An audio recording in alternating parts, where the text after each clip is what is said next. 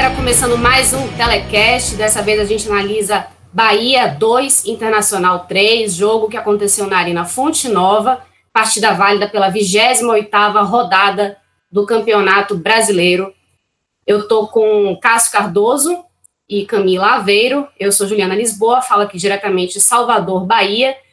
E uma partida meio chata para o torcedor do Bahia, né? Um, mais uma partida que o Bahia não consegue se impor dentro dos seus domínios. É a quarta partida sem vencer em casa, né? E nos últimos seis jogos, o Bahia só conseguiu vencer um. Foi contra o Grêmio por 1 a 0 em Porto Alegre. É, desses outros jogos, né, perdeu quatro, empatou um com o São Paulo na Fonte Nova. Então, a última vez que venceu em casa foi contra o Botafogo por 2 a 0 pela 21ª rodada. Então, o Bahia já está aí há algumas rodadas sem saber o que é ganhar e sem saber o que é ganhar em casa. Falando sobre essa partida especificamente, foi uma mais uma chance que o Bahia tinha para conseguir entrar no G6. É, era um jogo de seis pontos, o, o Inter estava também é, na, basicamente com a mesma pontuação do Bahia. Era uma partida em que o Bahia poderia se impor e aí conseguir ficar na, naquele miolinho que dá acesso a, a Libertadores. Né? Então, mais uma vez, o Bahia não conseguiu fazer valer o mando de campo. É, entrou muito apático, na minha percepção. O Bahia entrou muito apático, mais uma vez, com o meio de campo muito engessado. Um primeiro tempo bastante truncado, que terminou em 0 a 0 E aí, no segundo tempo, o Internacional conseguiu é, converter em gols, transformar em gols a todas as várias chances que conseguiu criar no primeiro tempo. E aí, conseguiu construir um, um, triunfo né, por 3 a 2 então não deixou o Bahia sequer empatar em, em nenhum momento da partida. O primeiro gol saiu aos quatro minutos, foi um gol de Guerreiro, né, que conseguiu aí espantar essa, essa má fase que ele tinha sem marcar gols, né, eram seis partidas já sem, sem fazer gols. Ele recebeu dentro da área, é, Lucas Fonseca não conseguiu marcá-lo, né, não conseguiu conter, ele abriu o marcador, e Guilherme Paredes ampliou pouquíssimo tempo depois, praticamente né, é, a jogada seguinte. E aí o Bahia se viu com 2 a 0 precisou mexer. E aí ficou aquela coisa, né? O que, que o Roger Machado pode fazer? Olha para o elenco, o que, que ele pode transformar para que o Bahia fique mais ofensivo e também não, não dê tanta bobeira na, na marcação, na, na, na zaga, porque era uma coisa que o Bahia mais conseguia encaixar. Se o ataque não estava em boa fase, como, por exemplo, o Gilberto continua sem marcar, não vinha em boa fase, mas a defesa pelo menos conseguia segurar. Roger mexeu, Arthur aos 25 diminuiu, numa jogada individual pela direita, né, esse foi o sexto gol dele no brasileiro. Numa vacilada de guerra, aí Guerreiro fez uma pintura aos 28 minutos, colocando é, o, o Internacional de novo, na, assim, ampliando de novo a marcador para o Internacional, ficou 3 a 1 Juninho, aos 40, conseguiu também um belíssimo gol, diminuir e fazendo o Bahia ficar com 3 a 2 Não foi um, um resultado positivo, não conseguiu pontuar mais uma vez, mas pelo menos fez aí uma boa pintura, né? um, um bom gol, um gol belíssimo, que foi até é, elogiado né, pela torcida no, no momento. Mas o, o que aconteceu foi, Bahia, mais uma vez, não consegue se impor dentro de casa. O Bahia que vinha já oscilando em, contra equipes mais frágeis, tecnicamente falando, tinha ainda para poder dizer que conseguia jogar para cima e jogar melhor contra equipes mais arrumadas tecnicamente, da parte de cima da tabela. Isso não aconteceu dessa vez. O Inter nominou o Bahia no primeiro tempo e no segundo também, não deu chances. E já podemos falar agora sobre uma primeira crise de Roger Machado à frente do Bahia. Cássio Cardoso, passo a palavra para você. Um abraço, Ju. Um abraço para você, para Camila, para todo mundo que está ligado no Telecast. Um abraço também para Rodrigão. Eu não, não, trato como crise, não, sabe, Ju?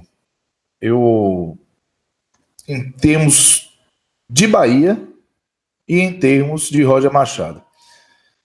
É lógico que, é, olhando ao final dessa semana, que o Bahia teve dois jogos em casa, para se consolidar dentro do G6, e perder os dois, e merecendo perder os dois, com desempenhos abaixo da média, fica a sensação de que a conquista da vaga do G6 é bem improvável. Porque a gente está fazendo dois, tem dois, duas verticais, né? Para eu chegar a essa, essa posição hoje. A primeira vertical é matemática. O Bahia segue devendo quatro pontos ao primeiro turno, né, em relação ao que fez ao primeiro turno. Também perdeu para o Inter na primeira metade do campeonato. Aliás, perder para o Inter é um esporte do Bahia. Né? O Bahia só venceu o Inter em campeonatos brasileiros em casa, três oportunidades, 88, 90 e 2013. E dos últimos 2014 o Inter veio aqui venceu por 1 a 0. Gol do Elton Silva, um frango do Lomba, hoje goleiro do Inter. Em 2017 não teve o confronto que o Inter estava na Série B, o Bahia jogou a Série B 15 e 16. Em 2018 o Inter venceu com o gol de Patrick. E hoje, mais uma vez, o Internacional tirou três pontos do Bahia na Fonte Nova. É, e esse resultado, ele vem com justiça e vem com o Bahia repetindo um desempenho que aparenta para todos um esgotamento mental da equipe e uma talvez um momento de, de limite, de teto do Bahia em relação às altas expectativas. Esse, o Bahia é esse, né? É, esse time aí é o mesmo time, as peças, trocando uma aqui, outra ali, que fizeram o Bahia chegar a sonhar, a pleitear e a merecer um G6. Mas sabemos que campeonato brasileiro, oscilação é natural, elas vão acontecer, elas existem, mas podem trazer consequências graves. O que me faz crer que o Bahia não terá uma crise é porque o G6, a vaga na Libertadores, ela, ela, ela veio se consolidando como um objetivo no decorrer da, do campeonato. Com o que o Bahia estava mostrando de competitividade, com resultados que foram acontecendo, e o Bahia foi é, chegando próximo de um objetivo que antes do campeonato começar era basicamente utópico. Então, por ter virado um objetivo no meio da competição, é óbvio que hoje esse objetivo parecer tão distante já gera uma imensa frustração, mas é uma é um Bahia que ainda tem condição e que mesmo somando apenas quatro pontos nos últimos 18 disputados, tem condição de lutar para ficar entre os dez primeiros, que esse foi o objetivo que foi estipulado pelo Bahia antes da bola rolar. É lógico que não estou conformado com isso. É lógico que eu não acho que esse deva ser o objetivo do Bahia. No primeiro sinal de força, tem que pensar sempre para cima.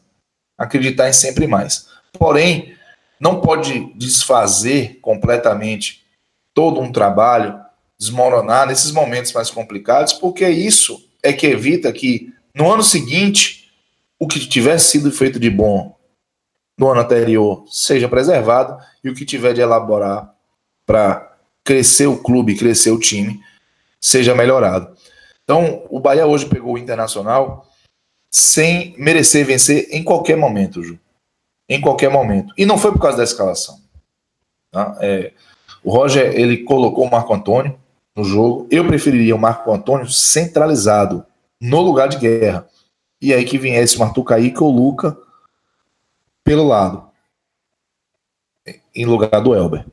Porém, eu não enxergo a opção do Roger Machado como uma opção ruim. O João Pedro, ele vinha fazendo bons jogos quando solicitado, e ele tem uma característica boa para jogar em segunda linha, para jogar do meio para frente. E não se perde tanto nos pontos de vista de marcação, já que ele é um atleta que tem também a sua capacidade defensiva. Então, a escalação não foi uma escalação que eu, eu julgo equivocada, mas quando a bola rola, a gente percebe isso mais claramente. Quando a bola rola, a gente enxerga que se for, pudesse, podia ser o Guerra ali de titular, como foi contra o Ceará, não, foi, não seria ele o problema. Não seria uma peça só ou uma decisão do técnico Roger Machado em uma ou outra posição. Porque o que o Bahia vem sofrendo, na verdade, é de uma queda de rendimento técnico brutal de jogadores que são pilares dessa campanha.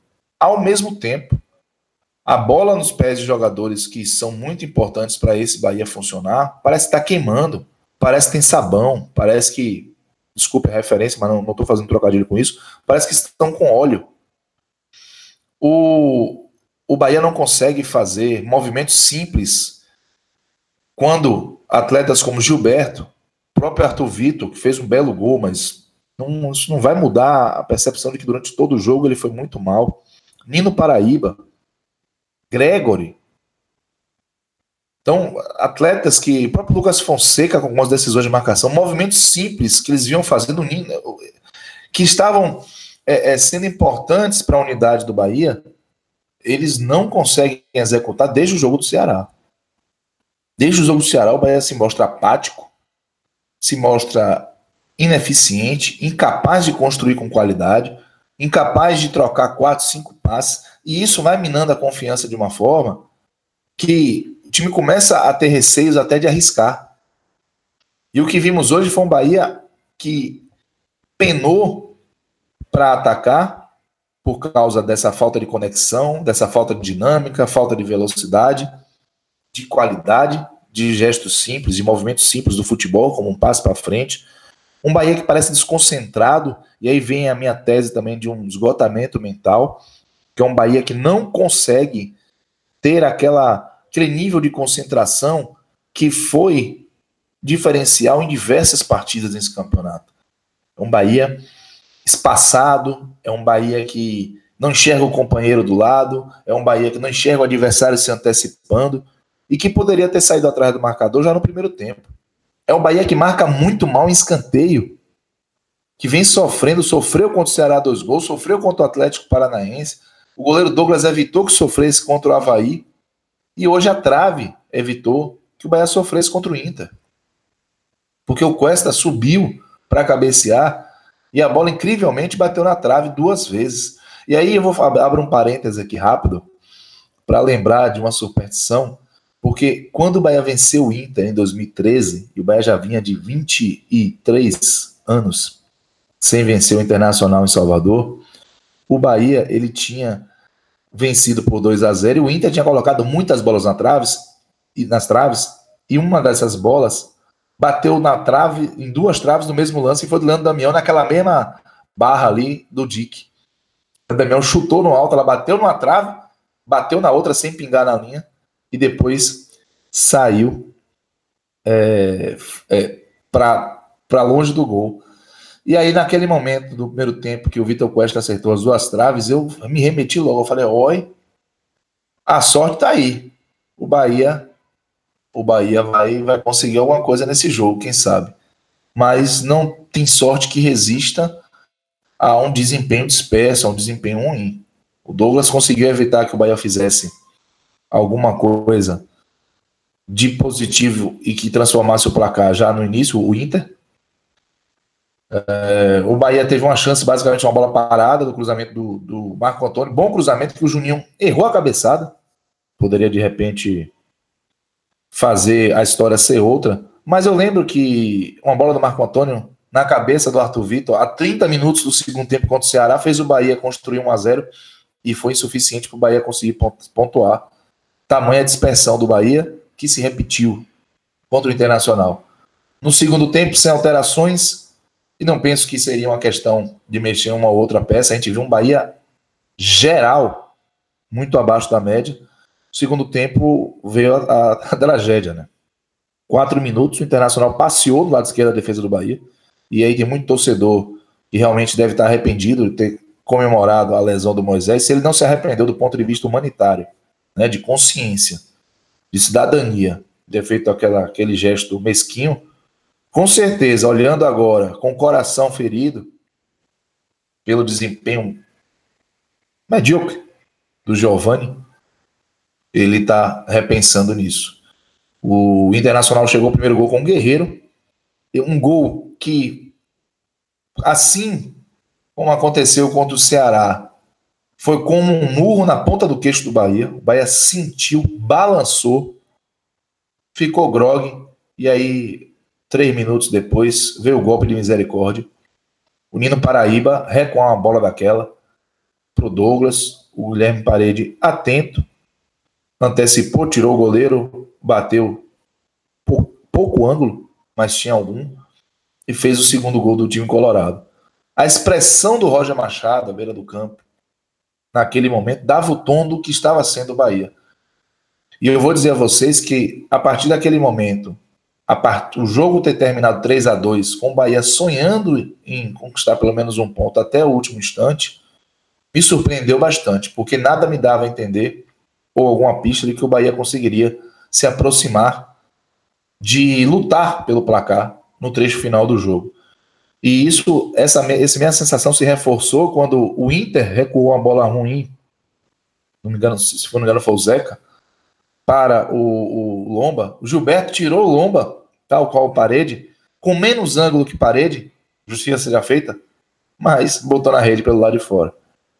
E ali eu tive a real impressão de que o Bahia não ia conseguir muita coisa além de um final de jogo melancólico. O, o Guerra entrou em campo logo depois do Bahia ter tomado o primeiro gol no lugar do João Pedro. Não vi sentido. Não sei o que está acontecendo com o Luca, que não vem sendo mais aproveitado pelo Roger. Né? É, é, hoje era um jogo que poderia ter a participação do Luca desde o início, inclusive, já que o Arthur Kaique não foi, é, não estava disponível com a virose. Mas o fato é que o Bahia conseguiu diminuir com o Arthur Vitor, uma jogada individual que funcionou e contando com o Lomba, né? Que não conseguiu defender, ainda deu uma cabeçada na bola para dentro do gol.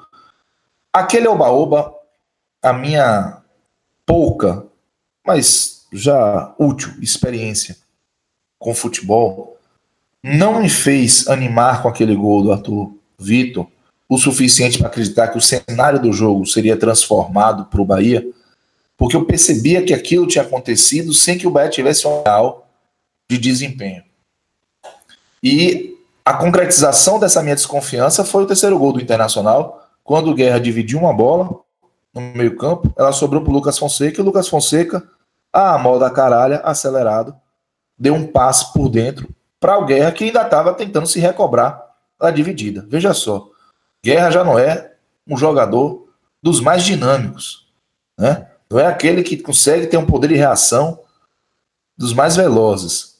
E aí, Lucas Fonseca, ao perceber que o Guerra dividiu uma bola, ficou ali meio atordoado, sem saber o que estava acontecendo, dar um passe daquele, é querer demais. O Guerra não conseguiu chegar na bola, quando percebeu que a bola estava na direção dele, porque ele tem, assim, reações lentas.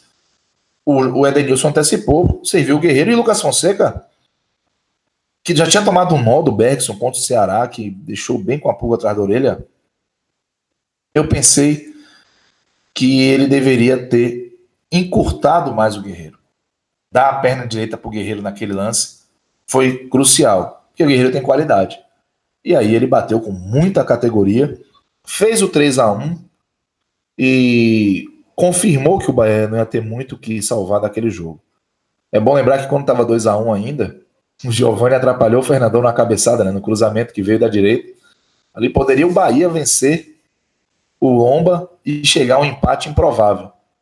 Mas tá tão complicado para o Bahia que esse lance, dois atletas se baterem a bola chegou macia para o goleiro do Inter defender.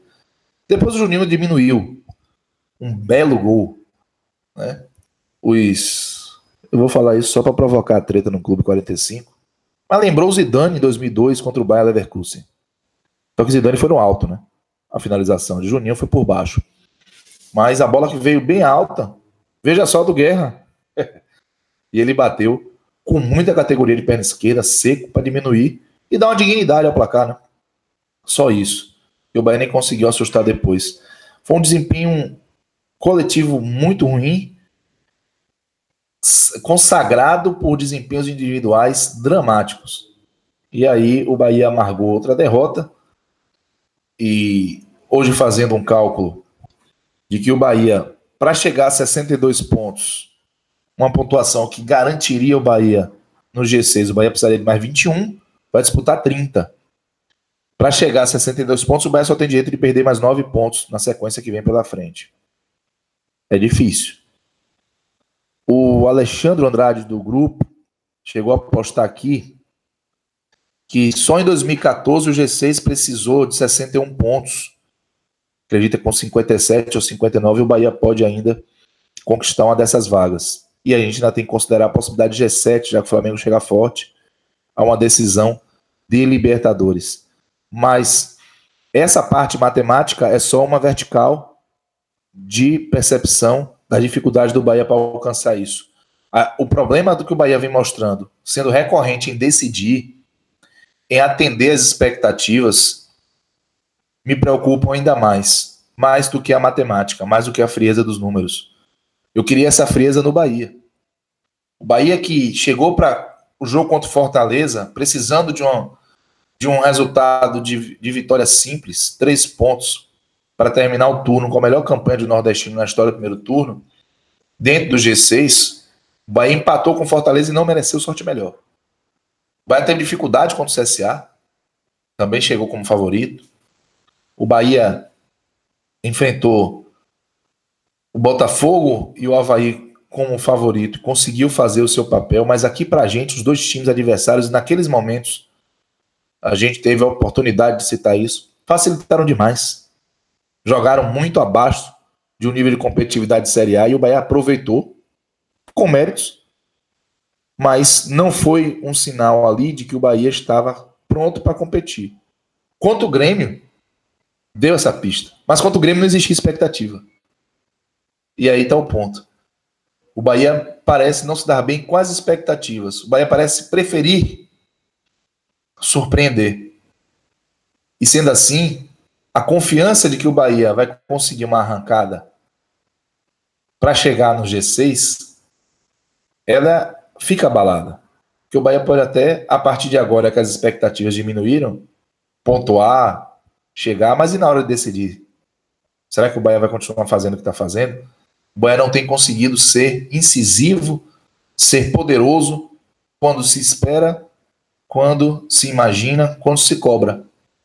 E eu penso que isso é o principal, mais até do que a matemática, é esse traço desse time do Bahia que me preocupa mais em relação.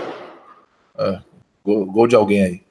Em relação a, ao futuro G6. E aí, Ju, Camila, eu penso que, se tratando de Roger Machado, por mais que ele tenha escolhas questionáveis, a manutenção de guerra por muito tempo no time titular, a utilização de guerra hoje, quando o Bahia tomou o primeiro gol, é, primeiro, não dá para credenciar a ele o desempenho técnico ruim de muitos atletas. A gente pode cobrar a falta de oxigenação no esquema, talvez de soluções que mudem um pouco a configuração do Bahia em campo, mas aí é um trabalho que precisa também ser feito com um pouco mais de tempo né, para construção.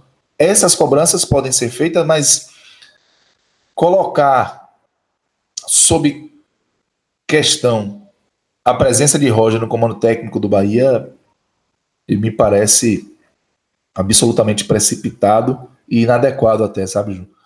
Penso que o Bahia chegou a essa condição pelo desempenho coletivo e o desempenho coletivo ele é construído com técnico também. Então, o Roger merece esse crédito. Não penso que isso deve ser é algo que tem que ser questionado, inclusive dependente de um fracasso do Bahia nesse objetivo. Eu vejo que Roger ficar no Bahia para 2020 seria excelente para o Bahia e pode ser excelente para o Roger também para a consolidação de um trabalho, para a concepção de uma equipe mais competente, mais forte. Então, eu não trataria esse jejum do Bahia como algo que pode custar o emprego do Roger Machado. E espero que dentro dos corredores do Bahia isso também seja muito claro. Também coloco que a crise que você perguntou, Ju, se ela chega no Bahia, mesmo sem chegar em Roger, talvez chegue sob o aspecto de que o Bahia alimentou esse bicho chamado expectativa. Com o futebol, depois com o discurso.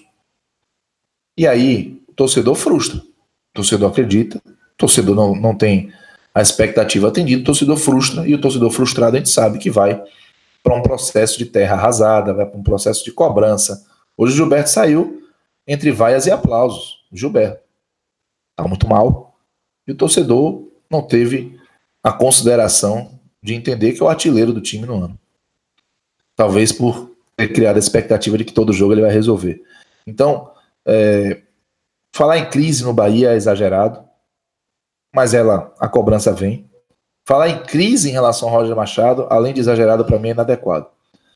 Mas a gente, se tratando do futebol brasileiro, precisa estar tempo, sempre atento, né?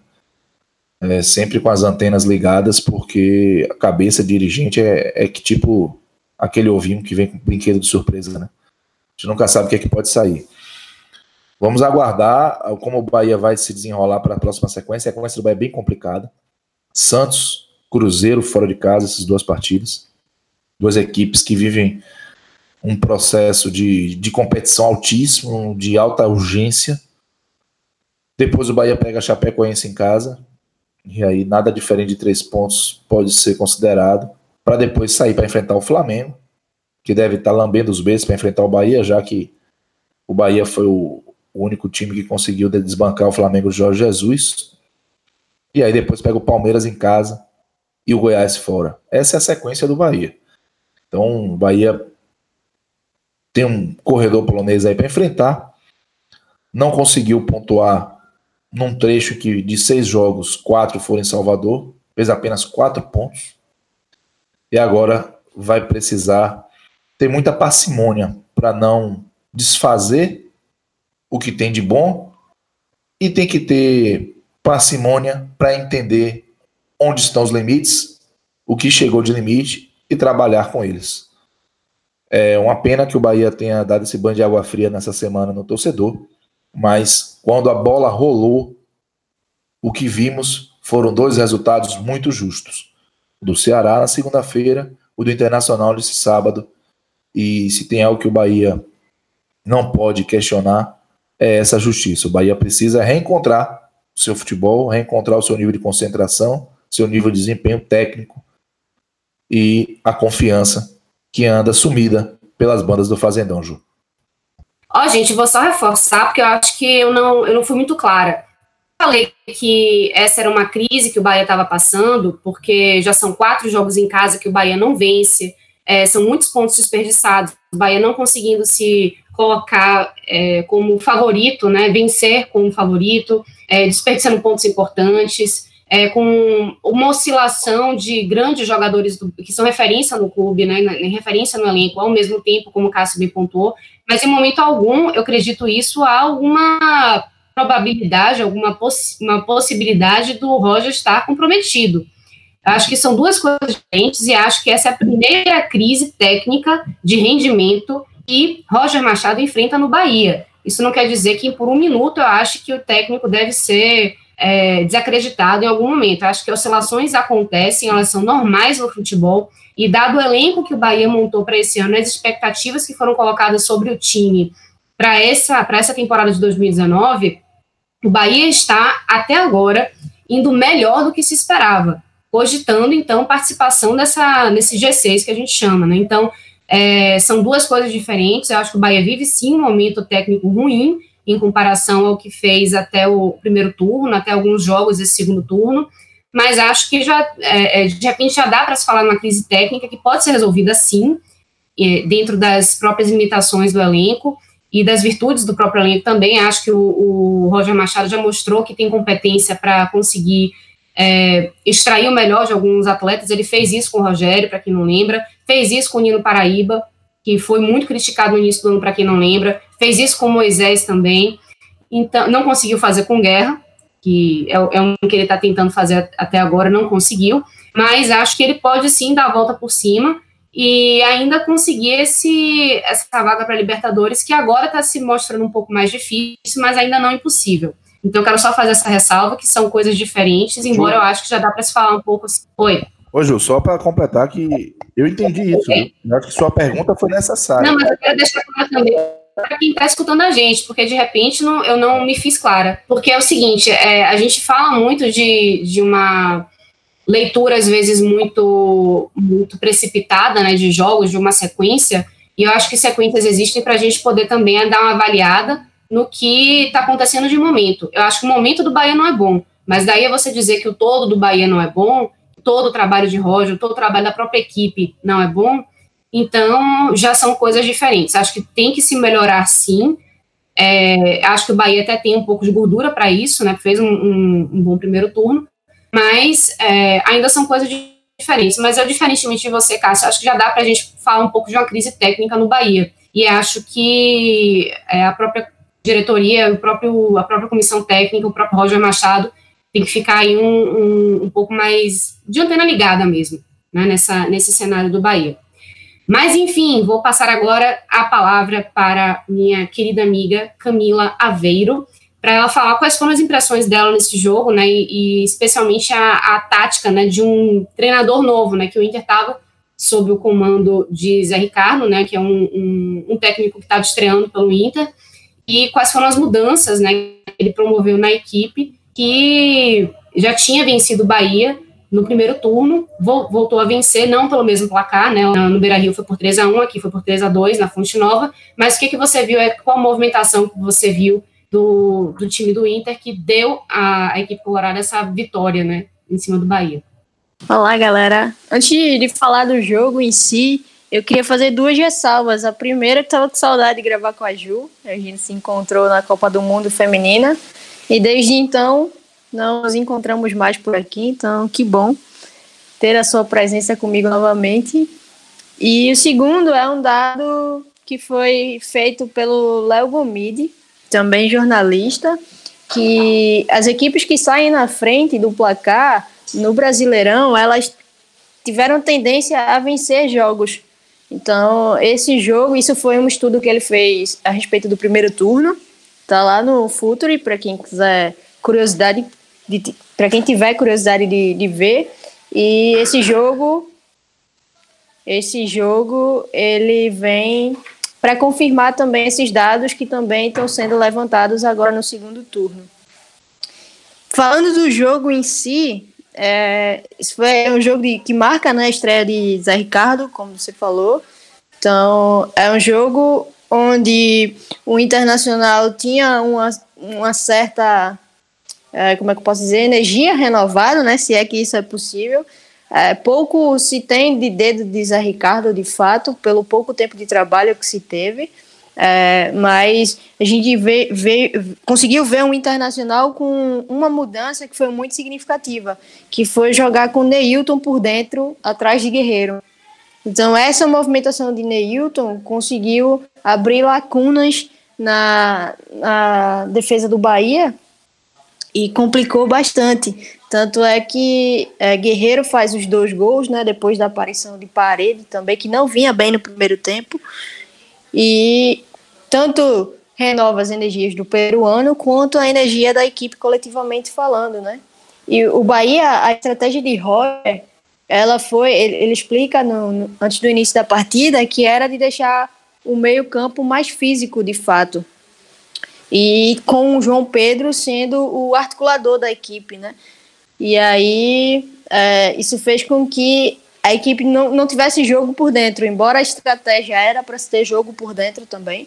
A equipe lateralizou demais as jogadas e principalmente sentindo a falta de um lateral que era Giovani. Então fez com que Marco Antônio, por muitas vezes, descesse perto de, de Gregory, né, que flutuava para o lado esquerdo do Bahia. E aí é, Marco Antônio chegava perto de Gregory e Giovanni, por vezes, oscilava mais à frente, então se lançava por dentro. Mas por dentro não tinha jogo.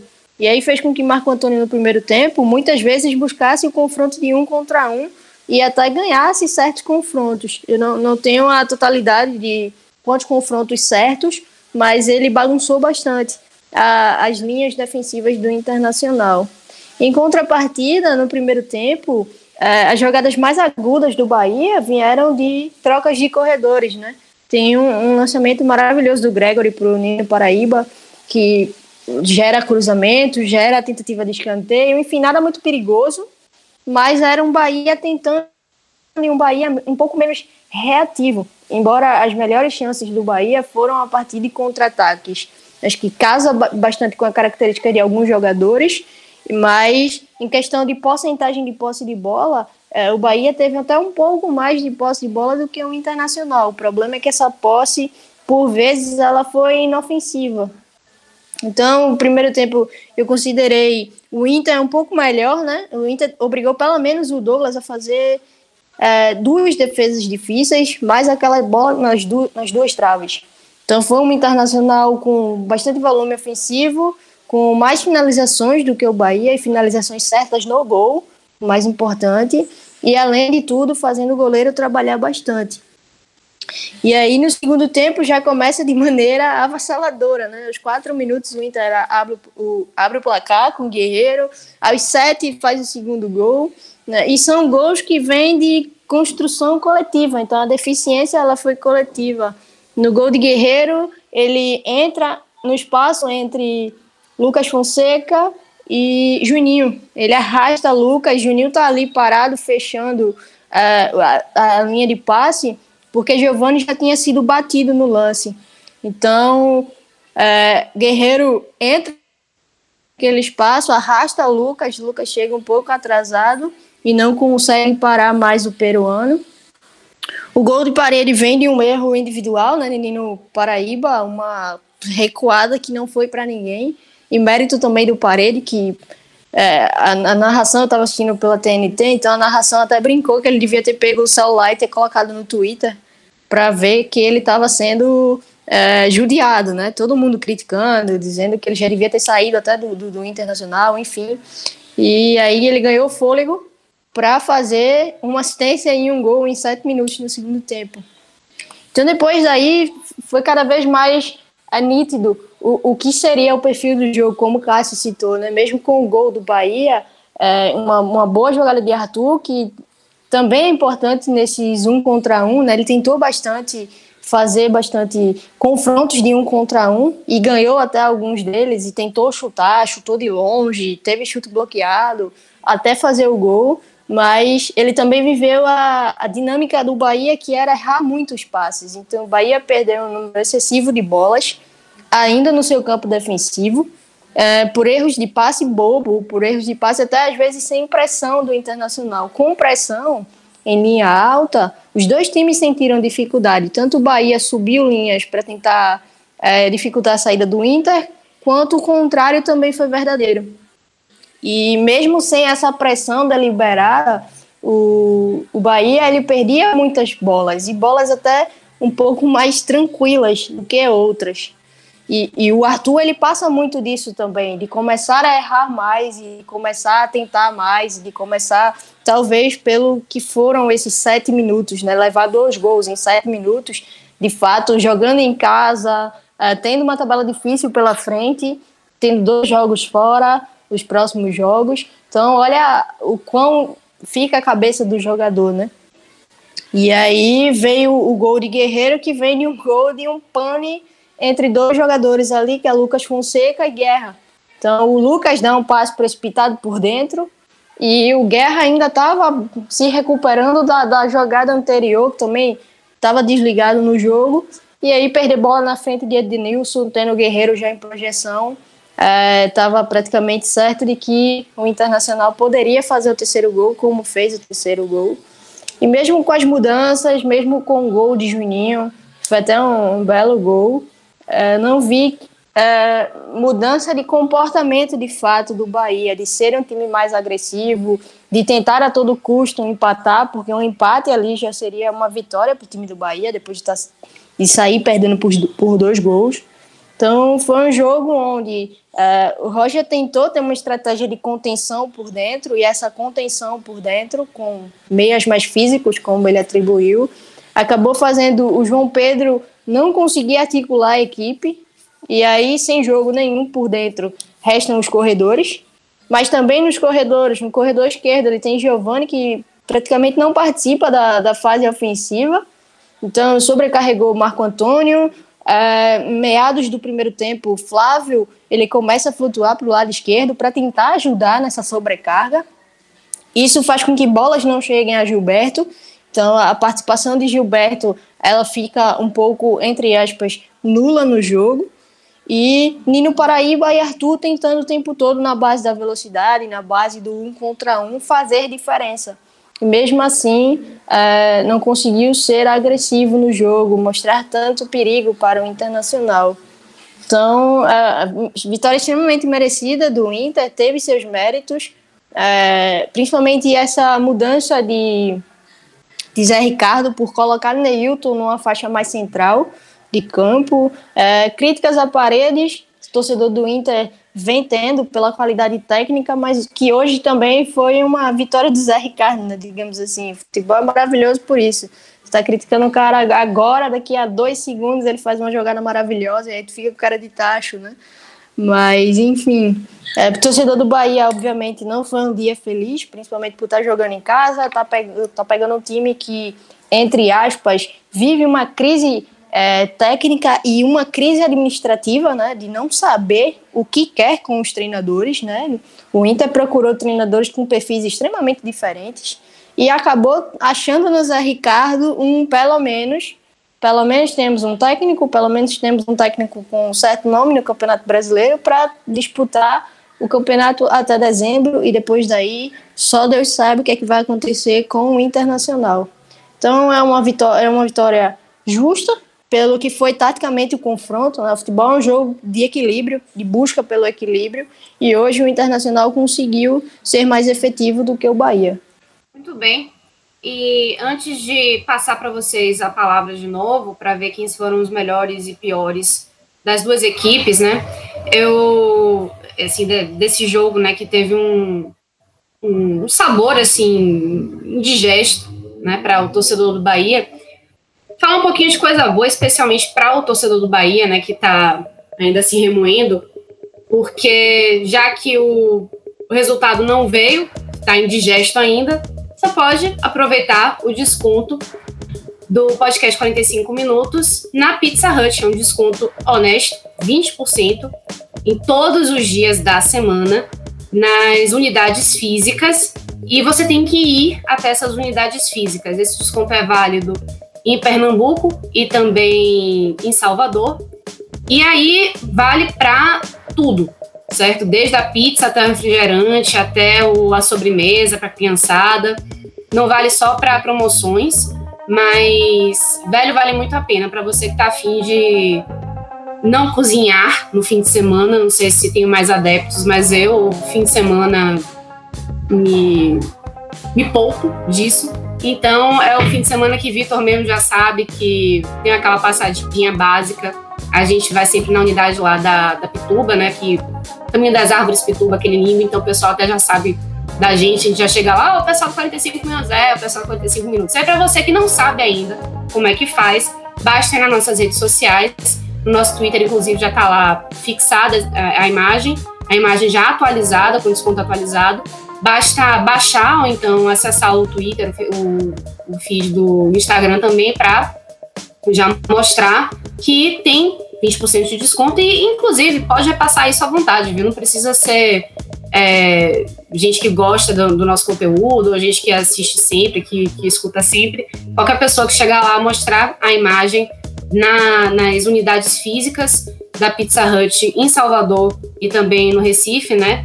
E Caruaru, podem desfrutar deste desconto honestíssimo de 20%. Agora, voltando ao dissabor da noite, é, passo a palavra de novo para você, Camilinha. Me conte aí o que, que você achou é, dos destaques individuais. Primeiro, passando para os negativos. Quem que foram os piores? Bom, Ju, é, eu tento não condenar tanto individualmente, e eu não gostei de algumas peças por não ter dado dinâmica no jogo, né? Para além da, da falha individual de Nino Paraíba, por exemplo, né, que dá um gol a, ao Inter, mas eu não gostei da atuação de João Pedro, achei extremamente inefetivo no jogo, tanto na fase ofensiva quanto na fase defensiva. E também não gostei da atuação de Flávio, sabe? Embora ele tenha tentado bastante, ele tentou ajudar é, Marco Antônio, mas é, ele joga numa linha de meio que ele precisa fechar um pouquinho a zona perto do gol, sabe? E aí tem uma jogada do Guerreiro que eu até marquei aqui, é um chute do Guerreiro, que ele não fecha o espaço. Então tem muito disso também, de, de a primeira linha ela tenta proteger o gol, a primeira linha é quatro, e a segunda ela vai fechando espaços, né? E o Flávio deixou algumas lacunas abertas, embora desarmou bastante. Tem dados do SofaScore, ele fez pelo menos cinco desarmes, então é um bom número para a posição que ele joga. Mas eu não, não, não gostei, também não gostei da atuação do Arthur e do Nino. Claro que o Arthur é, é coroado com um gol de uma jogada que ele já vinha tentando, mesmo errando. E o Nino pela falha individual, né? De, de estar ali e de não é, saber recuar a bola nem para o goleiro, nem para ninguém, nem dar um chutão, enfim. Eu não gostei particularmente da atuação desses quatro jogadores. Beleza, Cássio Cardoso, quem que você elege aí no seu top 3 ou top 4 dos piores em campo? É, não, o Bahia tem uma, tem uma galera aí, né? Dá pra encher uma Kombi. Mas eu vou focar em alguns desempenhos que para mim têm sido fundamentais para que o Bahia caia muito de rendimento como um todo. O rendimento do Gilberto abaixo da crítica, abaixo da crítica. Gregory muito mal, até roubou uma bola em determinado momento, mas fez falta pra caramba, não conseguiu é, é, produzir quando teve a bola. Alguns corredores se abrirem mesmo assim, a dificuldade para jogar. O Arthur Vitor foi muito mal. O Nino Paraíba foi muito mal. Eu também não gostei de Flávio. Errou besteira também. Desconcentrado. O Giovanni, vou te dizer, viu? Esse. Olha, eu vou colocar Giovanni como primeiro. Porque ele realmente não ajudou nenhuma das fases assim. Ele não mostrou um atributo diferenciado em nenhuma das fases, nem ofensiva nem defensiva. E errou demais, demais, demais, demais. Mas eu vou fazer, botar ele em companhia do Gilberto e do Gregory. Porque esses dois vão para lá. Talvez não tenham sido os piores do jogo hoje, mas são jogadores em que, juntando o que se espera versus o que mostraram e vem mostrando, não só hoje, merecem essa, essa ressalva, sabe? Estão muito mal.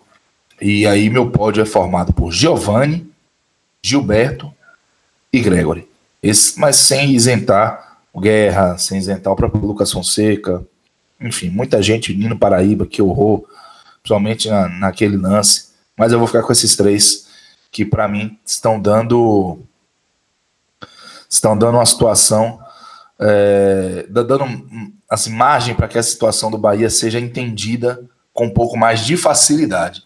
Desses atletas em tão baixo rendimento, que esse que tem sido tão importante para a campanha do time, é, tem sido crucial. E não ter o Moisés para ter o Giovanni também tem sido crucial. Dá para salvar alguém, Camila? Ou só a galera do Inter? eu gostei bastante da atuação de Marco Antônio. E vou explicar o porquê, né? Já falei meio que taticamente. É porque ele foi meio que sacrificado, né? Ele não tinha um lateral ali para jogar, então o Gregory estava fazendo o papel, entre aspas, de um lateral nas saídas de bola do Bahia. E ele tinha que buscar é, a bola em linhas mais baixas, né? Ou seja, mais longe do gol. E conseguiu ser incisivo em algumas ações, conseguiu ganhar alguns duelos. É, o, o, time todo do Bahia em si não foi ofensivo, né? não foi agressivo no caso. Teve uma ofensividade, teve alguns chutes a gol e tudo mais, mas não conseguiu agredir de fato o Internacional. Mas eu gostei da atuação dele e também da atuação de Douglas, porque fez pelo menos duas defesas difíceis no primeiro tempo. Uh, não acho que ele teve falha no lance de Nino. E acho que sem ele ali no gol, poderia ter sido até um pouco mais. O placar poderia ter sido até um pouco maior. Então eu fico com esses dois. Obviamente não é um. um ai meu Deus, esqueci a palavra. Droga. Enfim, não é um desempenho, achei não é um desempenho que, oh meu Deus, jogou pra caramba, mas foi foram duas pessoas que me chamaram a atenção pela o Marco Antônio pela função que teve que exercer, né? Imagina jogar pela beirada, sendo jogador de confronto individual e aí ter que vir buscar a bola aqui atrás, então dificulta um pouco jogar cada vez mais longe do gol. E o Douglas, o papel do goleiro é defender a baliza, né? Então ele fez isso, embora tenha levado também três gols, que não foram culpa dele individualmente falando, né? Não teve falhas individuais hoje dele. Certinho. Cássio, mais alguém? Ou vai com a relatora? Não, vou ali, vou junto, assinando com Camila. O Marco Antônio, para mim, fez um jogo ok, sim, e teve sacrifício. É, talvez ele seja questionado porque ele do lado esquerdo, com o Giovanni do lado esquerdo, é, nos momentos que o Bahia ficou fragilizado, o primeiro gol do Inter saiu por ali vai existir uma cobrança, né? De, de que o Marco Antônio não recompõe. Mas eh, eu penso que ele conseguiu entregar muito do meio para frente, sabe? Pro que o Bahia tava fazendo, então. Quando a bola cai no pé dele, era quando você tinha uma perspectiva diferente em relação ao restante dos jogadores que estavam muito mal. Então eu vou salvar o Marco Antônio e vou com Douglas também, que para mim também não teve culpa nos gols. E ainda participou de, de lances importantes para que o Bahia não saísse atrás já é, nos primeiros momentos. Eu, talvez eu bote o Juninho. Acrescente o Juninho. Eu ia dizer isso agora, velho. Eu ia botar só o Juninho, mas você vai se antecipa. Muito bem, é isso mesmo. Porque o Juninho, ele tem sido regular. Eu não vi o Juninho com criando problemas, erros de, de defensivos. Acho que ele ficou sacrificado com a presença de Giovanni e do, e do, do próprio Marco Antônio por aquele lado esquerdo, quando o Inter chegou. E ainda fez um belíssimo gol, né? Então eu vou salvar o Juninho também.